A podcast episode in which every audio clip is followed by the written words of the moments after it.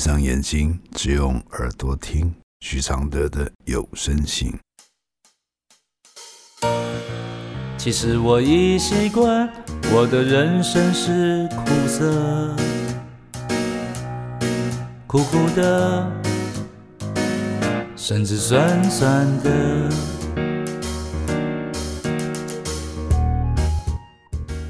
第六十六封信，超能力就是无尽的温柔。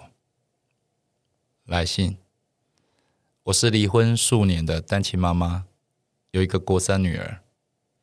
她在升国三的时候开始看身心科，原因应该不是升学压力，因为她成绩不好，也无心读书，只喜欢画画。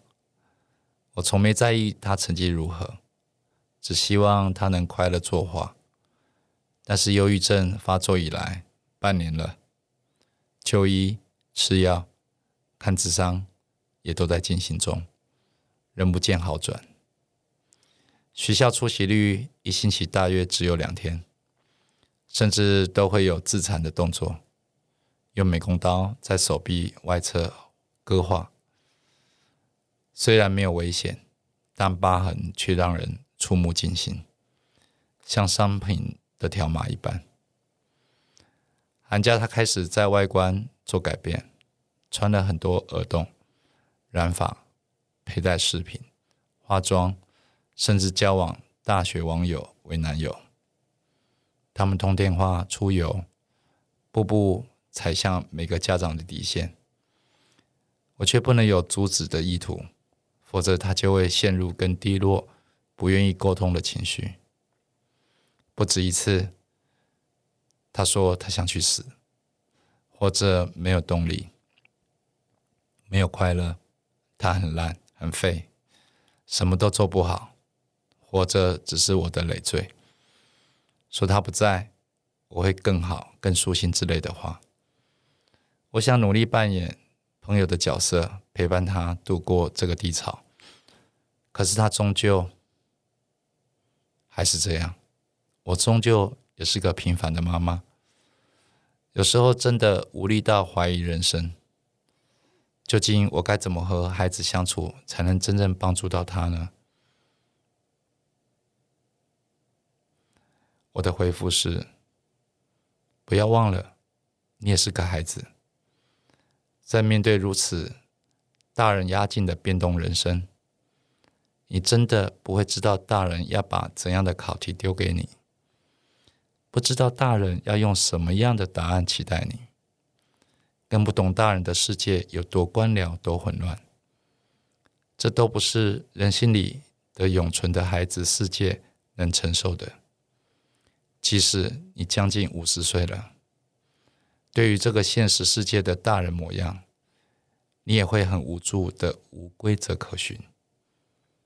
所以每个事件的发生，身为大人的人。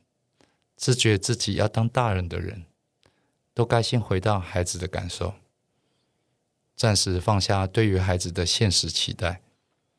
尤其是孩子有状况和生病，我们要拿出超人般的同理心。这是透过纯粹的爱而产生的力量。每个人都有，不要审判，不要导正，只要倾听。你没有给孩子成绩期待的压力。不表示他没有这样的自我期待，他有说不出来的伤痛的忧郁，也许就是给他有不说出的空间和时间。他刺青和改变造型，追求自己的样子，不要恐惧变成是他变了。他的男友的陪伴，你只有支持，才能让他们压力变小。你的婚姻都会变了。又有谁是完美的伴侣呢？这些考题对你都是一道道如剥开洋葱般的过程，也许会含着泪，也许会辛辣的睁不开眼睛，感到迷惘，也许反复推敲是不是自己的错。忧郁症不是感性的疾病，是真正的器官生病。不要去追寻哪个原因，你没有有缘。当母女，这是你们美好的一同生命旅行。不要嫌弃她男友，你不也是不知道什么是对的人吗？人生每个该遇到的人，一个都躲不过。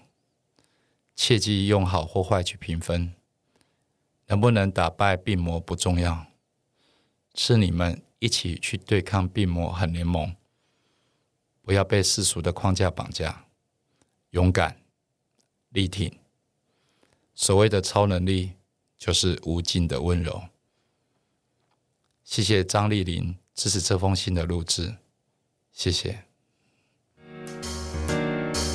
其实我已习惯，我的快乐是黑的，圆圆的，甚至短短像一杯黑咖啡，不加糖的纯粹，总是一夜没睡，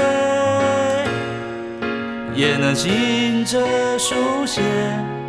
如果我是你的一杯咖啡，如果能和你的寂寞配对，不对不会，不醉不回，不是什么都扯上完美。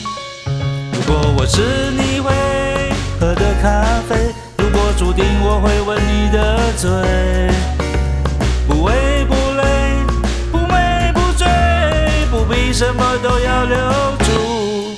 滋味。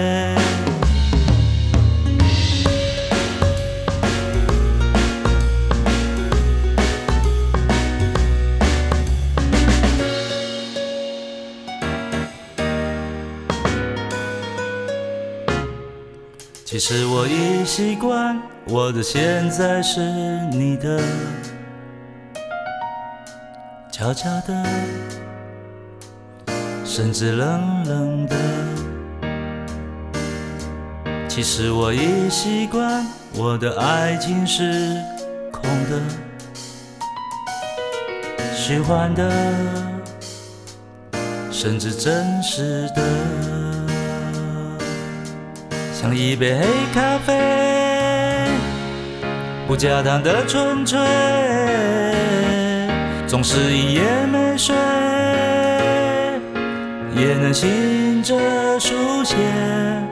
如果我是最后一杯咖啡，如果每一次的爱都是约，不言不怕，不喝不醉，不必什么都不能没睡。如果我是一杯新的咖啡如果相遇可以无言以对。不言不语不笑不畏不是什么都要不